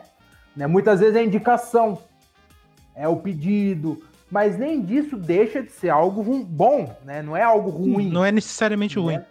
Pode ser que muitas vezes aquele pedido é por algum motivo, alguma coisa, mas, cara, e, e, esse fato de, de eu saber disso, que nem tudo é revelação, uhum. mas e o senhor me confirmar nas minhas áreas que eu estava no lugar certo, independente se tinha sido revelação do presidente, ou se foi indicação de um assistente, ou se foi de um líder de zona, eu sabia que eu estava no lugar certo, que ali eu tinha que trabalhar. Então eu sempre trabalhei tendo ciência, eu tô aqui porque eu tinha que estar aqui. Não tô aqui para ah, porque talvez. O pessoal porque fala, eu sou área... amigo ou sou inimigo de alguém? Isso, né? Ah, mas eu tô numa área ruim, vim abrir área porque a área tava fechada. Ah, é porque o líder tal me, não vai com a minha cara, me jogou. Não, cara. Uhum. Pode até ter sido isso. Pode ser que o senhor utilizou dele, de alguma forma, né? Que por ter um sentimento ruim comigo, me mandou para uma determinada área. Mas eu nunca tive área ruim, cara. Nunca. Não posso falar, isso é uma área ruim. Não, uhum. tive dificuldades em muitas áreas. Mas área ruim, cara, eu não, também não sou muito fã desse termo. A mas tu área sabia ruim, que tava lá porque Deus tinha te colocado. Né? Mas eu tava ali porque o senhor me confirmava. Porque, cara, no setembro eu já tava juntando as bagagens para ir embora da missão, cara. Então, assim, se eu não tivesse um motivo real para estar tá em determinada área, cara, para mim, juntar meus panos embora, filho, era um pulo, cara. Uhum. Então, acho que o senhor ele falava, não, vamos manter esse menininho aí, vou dar uma oportunidade para ele ter a certeza de que ele deveria estar aí e aí as coisas fluíam. Então acho que isso foi as experiências espirituais que eu tive na missão que mais me marcaram, de saber que eu estava no lugar certo porque era a vontade do Senhor. Então, que bacana, cara. Que bacana Independente de como eu cheguei lá, mas era a vontade do Senhor para eu estar ali. Então eu não que tinha legal. dúvidas, cara. Então isso para mim, então eu sabia que eu tinha que ficar lá. Claro. Né? Então, acho que isso foi as das experiências espirituais, assim, que. Fora as outras que eu tive, né? Mas é que a que me marcava, a que me dava certeza de que eu tinha um propósito e que eu tinha que estar ali. Então, ah, isso eu, deve ser eu, bem importante saber. É, deve fazer um diferencial bem grande tu ter essa, essa confirmação. Eu realmente nunca tive, mas talvez tu precisasse mais, porque exatamente tu tinha essa questão de é? ah, se eu, se eu sentir que eu não, não é meu lugar, eu vou sair daqui. Uh, e claro, tu tem todo o direito de, de, ter esse pensamento, então acho que o senhor, sabendo da, dessa necessidade tua, ele te dava essa, essa confirmação, e acho que sim, isso é bem importante, ajuda bastante, principalmente nos dias difíceis, né? Sim, e é algo que eu cobrava muito, né? Uhum, então, exato. depois do, do que o Sodré me falou e o, e o livrinho que ele me passou, é algo que eu batia muito em cima nas minhas orações com o Senhor, né? Então, confirmação era o mínimo mesmo para eu estar ali, eu sempre tive. Então, Perfeito. as coisas aconteciam. Não tinha o que discutir depois. Se depois viesse só perrengue, eu sabia que eu estava ali e que aquilo ali fazia parte. Então, eu não tinha o que reclamar depois com o Senhor. Pô, Senhor, tá dificultando. Não. Você tá aí, meu amigo. Uhum. Era pra você estar tá aí. Então agora você resolva os seus, as suas. Como o presidente Wilkins falava, né? Ele não gostava da palavra problema, né? Ele gostava de utilizar a palavra oportunidade. Então tá aí as oportunidades para você poder progredir na sua vida. Perfeito. Ferreira, então, indo para o final agora da nossa entrevista, a gente vai ter que pular uma aqui, porque o tempo já, já passou de uma hora já, cara, a entrevista, tá? Aí, cara, vamos, vamos, esticar, cinco horas aí não dá nada não. não, deixa, deixa, chegar os patrocinadores, a gente aumenta um pouco o tempo da entrevista. O patrocinador é bom, é o barulho do dinheiro, ó. Ah. tim, tim, tim. Fica a dica aí, pessoal. Ahn, Ferreira, qual escritura definiria a tua missão? Ou um hino, talvez. Cara, isso Só é vale o profundo. 66. Ah, não, né? É muito clichê, né? Deixa quieto esses negócios, né, cara? É. Cara, uma escritura, cara, é difícil, mas eu tenho um hino. Hum, É... Acho que é 203, né? É o de Israel. é. Se eu não me engano, é isso, né? É, mas é o El de Israel, tá, ok, É. sabe que é esse. E, e lá, cara, tem uma parte que, que fala o seguinte, né? Os pobres, os pobres e mansos da terra buscai. Então, eu nunca procurei, cara. vou- pode ser um julgamento meu, pode ser algo que eu fiz, mas é algo, a atitude que eu tinha na missão, eu não bati em casa rica, cara. Porque o hino já falava, cara, vai é os pobres e os mansos da terra buscai, né? Aí você vai perguntar para mim, pô, Ferreira, você julgava as pessoas? Não, cara. Eu tinha comigo, meu conhecimento na época que era o quê? Quem tá mais propício à mudança, quem tá mais aberto a receber bênçãos, a reconhecer a mão do Senhor em suas vidas. Não é o rico, cara. Se eu chegar para um cara milionário e falar, velho, você tem que pagar dízimo dos seus 10% que o Senhor vai te abençoar, o cara vai olhar para mim e falar, velho, você já sou abençoado, cara. Olha o tanto que eu ganho, minhas empresas fluem, tudo flui, cara. Você vai vir falar para mim que eu preciso pagar o dízimo para ser abençoado? Eu já sou abençoado. Né? Então, eu sempre tive comigo assim, a riqueza, cara, ela pode te trazer muita coisa boa. Né? O Senhor não quer os seus filhos pobres, mas ela te traz algo que é chamado de orgulho. Então, quando você tem, quando você é orgulhoso, você não está apto a reconhecer a mão do Senhor na sua vida. Então, é muito mais trabalho ensinar um rico, cara. Eu tinha isso na minha cabeça, cara. Então eu fazia o quê? Vou ensinar o pobre, cara. Vou ensinar aquele cara que precisa melhorar, aquele cara que precisa progredir, aquele cara que precisa de oportunidades na vida. E a maior oportunidade que nós temos hoje é o evangelho. Né? Ah, mas você vai falar, ah, o evangelho não vai te trazer riqueza. Vai, cara. O evangelho vai te dar uma visão diferente do mundo. O evangelho vai te dar oportunidades, às vezes, de, pô, você tá dentro da igreja, conhecer uma pessoa. O evangelho vai te dar oportunidade de você progredir espiritualmente, secularmente. né? Você tem as bolsas da igreja. Ah, mas você prometia que a pessoa ia ganhar a faculdade. Não. É consequência de uma atitude. Então, eu sempre tive na minha mente, cara, não vou perder tempo com pessoa rica. Eu vou batizar quem precisa. Né? E que nem eu brinquei com você, aquele cheiro de esgoto de céu aberto. Quando eu chegava numa área que tinha esse tinha, eu falava, cara, eu tô no paraíso. É, tem pessoas aqui. aqui. que vão ouvir o evangelho, e que vão aceitar o evangelho de pronto. Né? A gente tem nas escrituras experiências, por exemplo, o, o jovem rico. Cara, ele fazia tudo e mais um pouquinho. Quando o senhor falou, vende tudo e doa aos pobres, aí o cara pipocou, né? Por quê? Porque ele tava com o coração no tesouro dele. É e aquela mesmo. pessoa que é humilde, que vai progredindo na vida, quando ela precisa ajudar alguém, não 100%, não é a regra, mas ela vai estar mais propícia a ajudar, porque ela sabe o que é passar fome. Ela sabe o que é estar lá embaixo e alguém um dia ajudou ela e ela é grata a essa pessoa. Então ela consegue Claro. retribuir isso na Claro. vida. Então, eu sempre tive isso na cabeça, cara. Os pobres e mansos da terra buscai. Né? Isso é tão verdade que tu falou, Ferreira, que tu pega, por exemplo, um, um exemplo bem conhecido no Brasil é o Dr. Ray, o Dr. Hollywood, porque ele conheceu a igreja assim, ó, ele era miserável, cara. Aí tu vai ver hoje ele é um cara um baita sucesso, reconhecido em vários lugares do mundo, né? E tudo bem, errou como todo mundo erra, tá voltando aí, que bom que ele tá voltando, consegue reconhecer algumas, alguns erros, imperfeições dele, e mas ajuda os outros e é um cara que tá com a vida ganha, né? Sim, na verdade todos nós erramos. né? Exato. Teve- tem uma frase que eu gosto bastante, cara, que é assim: não me julgue pelo meu pecado ser diferente do seu. O Torf, né? Então, então assim, cara, eu erro, você erra, todo mundo erra. Então, por que eu vou ficar te julgando? exato.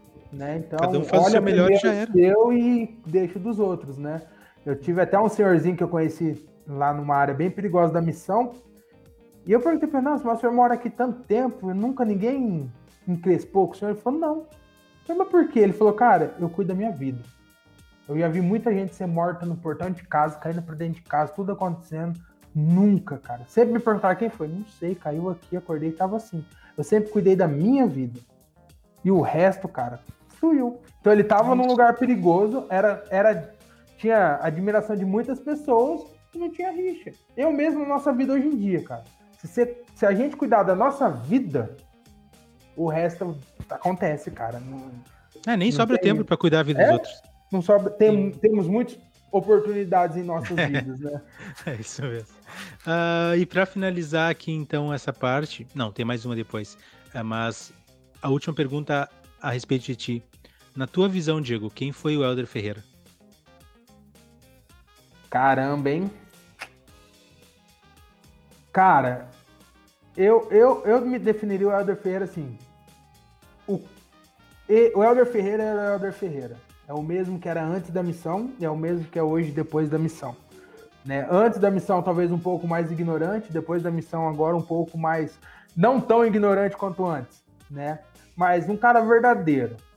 É um cara que, que realmente se esforçava para fazer as coisas certas. É um cara que muitas vezes as pessoas via feliz, brincando, divertindo, tocando terror e chamava ele de fubeca, mas 90% das vezes não viu o Helder Ferreira no, na área dele trabalhando, na área dele fazendo acontecer. Né? Hum. Então é fácil você julgar uma pessoa pelo que você vê ela em alguns momentos, mas estar tá junto com ele lá, ralando e quebrando a cabeça, né? Num, ninguém ninguém estava comigo. Ou eram os meus companheiros, ou algumas pessoas que faziam divisão. Então o Helder Ferreira era o cara feliz, né? Mas era o cara que quando tinha que trabalhar, ele estava trabalhando. Né? Helder Ferreira era um cara bocudo, porque eu, eu ouvia muitas coisas, cara, que, que não faziam sentido para mim, né? E, e até saindo um pouco da pergunta, uma vez eu escutei de um líder, cara, que ele falava assim: se você não alcançar todos os padrões da sua missão, você não vai batizar. E eu comecei a reportar meus números como tudo zero. Mas tinha batismo, batismo, mar... batismo, confirmação e batismo marcado e pesquisador progredindo. O restante eu reportava tudo como zero, cara. Então meu companheiro Júnior aceitou essa e a gente reportava assim. Porque eu achava aquilo um absurdo, cara. Eu achava que era. É... O, os números na missão, cara, nem sempre são o que realmente são.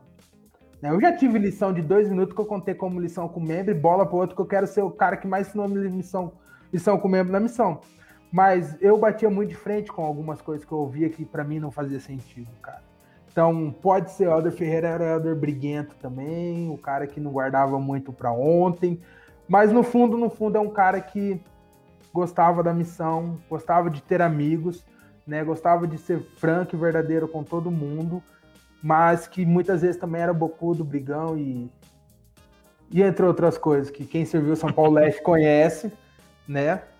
Mas um cara, cara bom, cara, um cara que não tinha maldade com ninguém, que não queria ver o mal de ninguém, mas muitas vezes queria mostrar para determinadas pessoas que o que eles estavam falando, o que eles estavam ensinando, não era exatamente aquilo que, que realmente condizia com a, com a realidade, né?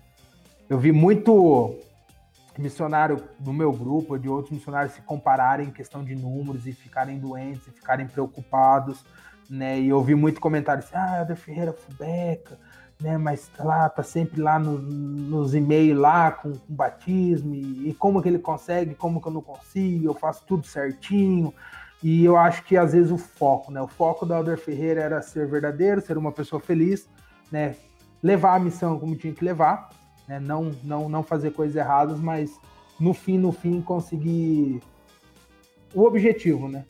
Na missão, né? Se você vai pregar meu evangelho, lá o objetivo do missionário, né, é batizar. Não tem como falar diferente, ou pregar meu evangelho tá mentindo, né? Quem, quem reformulou ele tá falando que não. Lógico que a, o nosso crescimento, né, como pessoa, ele é um reflexo da missão, né? Então, é, Alguma coisa é, certa tu fez. Né, alguma coisa. Chegar onde tu tá agora, né? Né, alguma coisinha lá, não, não, fui tão errado, né? Não fiz tanta cagada como muitos pensam que eu fiz, né? Mas, cara, não me arrependo de ter sido quem eu fui na missão, né? Não mudaria, cara. Se eu voltasse hoje pra missão, cara, não mudaria. Não, cara. Hoje ainda eu continuo sendo meio encrenqueiro e. Esse sou eu, cara. Não tem como eu ser algo diferente do que eu sou. Se tu voltasse pra missão né, hoje. Cara? Se tu voltasse pra missão hoje, tu ia ser mais argumentativo ainda. É um pouquinho pior, um pouco mais chato, né? Deus, Deus sabe o que faz, ele te mandou é, na hora certa. Na hora certa, né, cara? É. Mas eu acho ah, que legal. esse é o André Ferreira, cara. Um cara feliz, velho. Foi pra missão, fez amizades, carregam até hoje, né? Pessoas que pôde ajudar a progredir, pessoas que estão firmes até hoje, pessoas que não querem mais nada do evangelho, mas foi lá e fez o que ele podia fazer, do jeito que ele, no conhecimento que ele tinha, dentro da ignorância dele, ele procurou ser o melhor que, que o senhor podia. podia. esperar dele, cara. Melhor, mais do que isso não ia rolar, não, mesmo se apertasse. tá espremendo bem o limão. É. Bom, então tá. Ferreira, muito bom ter ouvido isso aí de ti. Tipo, tipo, agora sim, a última pergunta dessa parte. É, se tu tivesse um conselho para dar para um rapaz que está em dúvida sobre servir missão, qual conselho tu daria? Cara, você vai perguntar logo para mim isso? Cara, para ser sincero, hoje missão mudou muito, né? Seria até estranho eu dar um conselho para um jovem hoje que provavelmente vai fazer uma missão de youtuber, uma missão de gamer, o que os meninos hoje conseguem fazer, né? Eu hoje em dia não consigo nem jogar PlayStation 5 porque eu passo mal com o gráfico, cara. Me dá dor de estômago, me dá. Então, assim, é uma outra geração, né? Mas eu acho que o mais importante, cara, é você fazer uma missão porque você tem um desejo de fazer uma missão, né? Não é porque sua mãe quer, não é porque seu pai vai te dar um carro quando você voltar, não é porque se você sofrer na missão você vai encontrar uma mulher mais bonita da sua vida, não, não é por causa disso, cara. Eu acho que o jovem que está em dúvida hoje sobre fazer ou não fazer uma missão de tempo integral, cara, isso é íntimo. Isso é entre ele e o Senhor. Né? E eu acho que a partir do momento que ele compreender isso, essa doutrina, que é um convênio ali que ele vai fazer uma, uma entre o Senhor e ele, cara, e ele conversar com o Senhor, bater um papo cabeça ali, ser franco realmente e receber uma resposta do Senhor, cara, eu acho que isso é o X da questão. Então, jo jovem, tá com dúvida de ir para missão? tem alguma coisa que está te impedindo, algum desejo ali que te faz dar um passo atrás, converse com o Senhor, né? Tenha um papo cabeça com Ele e recebendo a revelação vai. Vai porque o Senhor te tocou e porque você está fazendo algo que não é porque os outros querem. Não é seu bispo que vai bater no peito e falar, eu mandei o fulano de tal para missão. Ó, o cara é bom, o cara virou 70 porque eu mandei ele para missão naquela época. Não, isso não existe, cara o evangelho, a gente aprende que ele é muito, ele é individual, né? Então, até certo ponto a nossa vida é individual, depois ele se torna em dupla, mas mesmo assim ele ainda é individual, cara. Ele é entre você e o Senhor, mesmo estando casado, mesmo você tendo um convênio, cara, é você e o Senhor, né? Porque você pode tomar uma decisão, seu parceiro pode tomar outra decisão, mas jovem, tem dúvida? Ore, tem uma revelação do Senhor. Depois disso, cara, só vai. Se você não tiver uma revelação, se você não sentir o que é, não vá. Não cumpra prazo, não cumpra tabela, não cumpra protocolos da igreja. Vá quando você realmente sentir que você tem que ir. Aí sim, sua vida e a sua missão você vai ter sucesso. Do contrário, fazer as coisas porque os outros querem, é jogar seu tempo fora, é, às vezes sei lá, cara, é sua condenação. Sim. Você não vai fazer as coisas certas. E acontece, né, cara, de gente que não vai com essa certeza e chega lá e se perde, a ponto de ter que voltar antes, muitas vezes, porque não era aquilo. É. Cara, isso, isso é, é, notório, né? Pelo menos na nossa época, acho que era mais verbalizado, né? Muitas das pessoas que eu conheci falam, não, eu vim aqui porque eu vou ganhar isso depois. Ou o cara chega, tem aquele baque, pô, não é o que eu pensei vão embora, entendeu? Então, ou fica ali se arrastando né, na, na missão. A gente sabe que tem presidentes e presidentes, né? O presidente Wilkes, cara, é o amor em pessoa. Cara, ele era um presidente que. Eu, eu brinco às vezes, se fosse o Moreira, desde o começo eu tinha sido mandado embora para casa. Né? Mas o presidente Wilkes era um amor de pessoa, cara, um coração muito bom. E ele sabia o propósito. E ele sabia que os membros da igreja não estão preparados para dar suporte para o missionário que volta antes do tempo. A única coisa que vai acontecer é condenação. Vão bater no cara, vão falar mal do cara, porque não estão preparados para dar apoio e suporte para o missionário. Né? Ah, o cara veio porque machucou. Cara, tem que ter uma desculpa. Porque ele sabe que se ele chegar lá porque ele quis, ele vai ouvir um monte, vão falar que eles vão pro inferno e isso e aquilo. Então, não, não estraguem sua vida. Né? Às vezes é uma oportunidade única ir à missão. Vá quando você tem a certeza de que você tem que estar lá. Do contrário, espere. Não tenha pressa. E é o mesmo tudo depois da igreja, cara, depois da missão. Ah, chegou da missão, tem que casar. Não, cara. Calma. Revelação no seu tempo cada um tem o seu tempo, cara. Sem protocolo, sem prazos de validade. Faça acontecer. É aí, perfeito. Cara, muito bom ter ouvido tudo isso. E Ferreira, antes a gente chegar na, no final ali, vamos fazer aquelas perguntas rápidas. Como eu faço sempre para São Paulo Leste, é um pouquinho diferente. A gente não pergunta qual o melhor companheiro, qual a melhor área, até porque eu já perguntei isso lá no início. Então eu te vou te falar duas opções de duas coisas, tu escolhe qual tu iria preferir durante o período da missão, tá bom? Vai lá, manda aí. Vamos lá. Preferia, o Elder Ferreira iria preferir, iria preferir CTM por três meses ou três anos de missão? Com certeza CTM por três meses, né? Ah, tu é dos meus, Ferreira, tu é dos meus. Aquela máquina de iogurte lá livre, os jovens de hoje em dia não sabem o que é CTM, não, cara. Não não. não, não, não, não, Vai, vai para a próxima. Muito bom. Uh, Ferreira, o Elder Ferreira iria preferir uh, batizar um Scorpion ou ser atrapalhado durante uma transferência inteira por uma Snake? Cara, com certeza batizar um Scorpion, velho. É água, fi. cheiro de água, batismo. Scorpion, Snake, manco, qualquer coisa, filho. Passou, vai pra água. É isso aí, perfeito. Uh, o Elder Ferreira iria preferir almoçar uma comida estranha ou ficar sem. Quando digo estranha é ruim, tá? Uma comida ruim ou ficar sem almoçar um dia? Cara, eu prefiro uma comida ruim. Eu, o exército me deu isso, então, independente do que colocassem na mesa, eu ia comer, cara. Eu tive uma briga com um companheiro por causa disso que ele no falou que. É, falou que aquilo ali ele dava pro cachorro dele, cara, nos Estados Unidos. E já falei que é americano, né? Mas tudo bem. E aquilo, cara, me causou uma revolta tão grande Mas, claro, eu sabia cara. que era o melhor que a irmã tinha pra nós. Ela tinha feito fígado frito e acebolado, cara. Coisa eu melhor. não vi os beijos. E quando ele falou aquilo pra irmã, velho, eu fiquei. Cara, ali o senhor me segurou, porque ia, ia dar porrada ali, filho. ali o negócio ia ficar feio. Então, eu como, cara. Não, o que colocasse na mesa eu ia comer, cara. Passar fome, isso, não.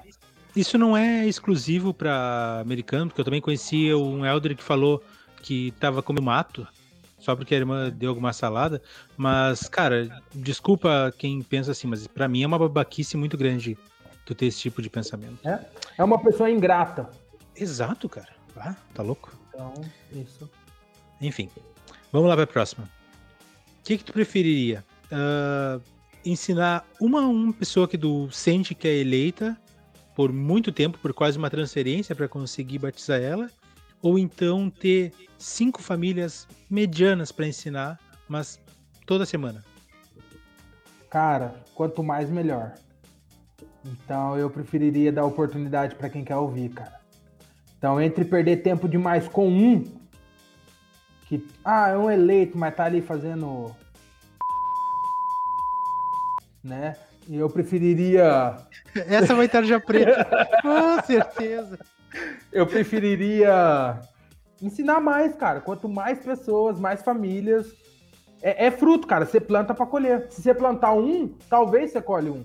Se você plantar dez, talvez dez, mas pelo menos mais que um.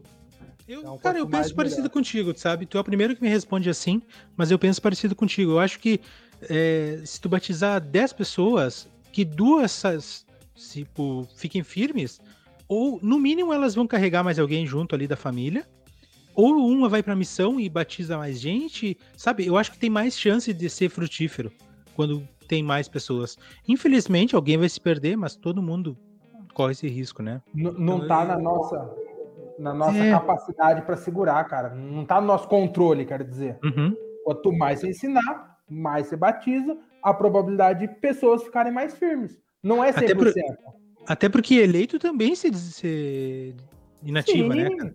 Cara, o cara que começa com fogo muito grande, cara, eu sempre tive comigo, é foi de fogo de palha. Tá uhum. queimando. Daqui a pouco, vê, se afasta, cara. Aí o cara vê lá um, uma discussão aqui, um negócio, ah, não gosto, sai fora. Exato. Então, quanto Exatamente. mais, melhor. O que, que o Helder Ferreira preferia? Um companheiro preguiçoso, mas que sabia ensinar bem e que ajudava as pessoas de modo geral? Ou um companheiro muito certinho, mas que chegava a ser chato de tão certinho? Aí não tem como, né, velho? Um preguiçoso que ensina bem, né? Abraço, Ador Lima. Vamos lá, próxima pergunta. o, é... o, saber ensinar é muito importante, cara. Isso. Saber o que falar, saber ouvir o espírito ali na hora e muitas vezes você direcionar porque a pessoa está precisando. Então, é, cara, primeiro obtém a palavra, depois você prega a palavra, o Espírito Santo vem e testifica em cima de tudo. Uhum. Se você não sabe ensinar, cara, não adianta. Se você tem uma linguagem muito formal, não adianta, cara. Você tem que falar da maneira que a pessoa vai entender, da maneira que uma criança de 8 anos entenda. As Exato. coisas fluem. Fora disso, cara, é muito bitolagem, muito. Não. Cara, ó, irmão, li a escritura, ó, tem duas opções. Ou você se batiza e vai pro céu, ou você se bat... não se batiza e vai pro inferno. Qual você quer? É direto, cara. Não tem que. Ah, irmã, talvez. Não, é isso ponto final, cara. Ensina bem, preguiçoso, mas ensina bem, tem, tem resultado, cara. Bitolado, tô fora. É isso aí. Penúltima pergunta. Dormir depois das seis e meia, o que, que tu preferia? Poder dormir um pouquinho mais depois das seis e meia ou deitar depois das dez e meia da noite? Ah, com certeza dormir mais, né? Depois das seis e meia, né? Umas nove horas ali é um horário bom pra você acordar, tá? tá com a mente razoavelmente boa, começar a ensinar, né? Tá certo. Um abraço também pro presidente Wilkins, que certamente um dia ouvirá isso. Eita, nós, hein? Mas ele sabe, ele sabe ah, ele sabe, isso. né, cara? Não adianta falar que não, mas é. nosso, nosso, presidente lá sabia. Aquele olhar dele que transpassava a, a matéria, né? É verdade. E ele, eu fico imaginando assim, Leandro, não mente pra mentiroso, Leandro. Eu sei que você tá mentindo. é bem isso. Muito bem. E para finalizar, Ferreira, eu quero que tu nos conte uma história das tuas brigas, se tu tiver. Rapaz, a gente ouve muito falar lá nos grupos sobre é, brigas. Conta para nós aí. Cara, o que eu tenho para te contar sobre essa questão de briga, velho, é que eu Perfeito, então, Ferreira. Muito obrigado pela, por essa história. Com certeza ela vai render bastante. E, cara, assim, a gente quer te agradecer demais, eu, né? Quero te agradecer demais por ter topado participar aqui do podcast, desse episódio. Com certeza é, foi um episódio muito bom, adorei é, essas conversas e acho que pela nossa intimidade a conversa ela, ela flui muito bem. Obrigado mesmo. Gostaria que tu deixasse as tuas considerações finais. Severo, eu que agradeço pela oportunidade de participar aqui com vocês, né, cara? Quando você mandou o WhatsApp lá, fiquei muito feliz, cara. E eu acho muito interessante eh, o plano alternativo. Muito, cara, muito bem pensado, porque você consegue levar para as pessoas é, perspectivas diferentes, né? Experiências diferentes, modos de visão diferentes, né? O, o evangelho e a doutrina ela é única e perfeita né? Mas as experiências que as pessoas passam, cada um, cada indivíduo tem a sua experiência, tem o seu jeito de olhar o mundo, o seu jeito de analisar um, um determinado ensinamento dentro da igreja, né, cara? E levar isso para as pessoas que muitas vezes nem sabem o que é missão, ou que tem visão da missão, nossa, os caras tudo de terninho, regradinho, acorda cedo, come vegetais, faz exercício, é os caras fitness, os caras gringa, é os ricos, ou são os espiões do FBI, da CIA no Brasil, é. né? Isso, isso é legal, cara. Mostrar realmente a, a visão pelos prismas, né? Pelos olhares de cada um que esteve ali, que participou.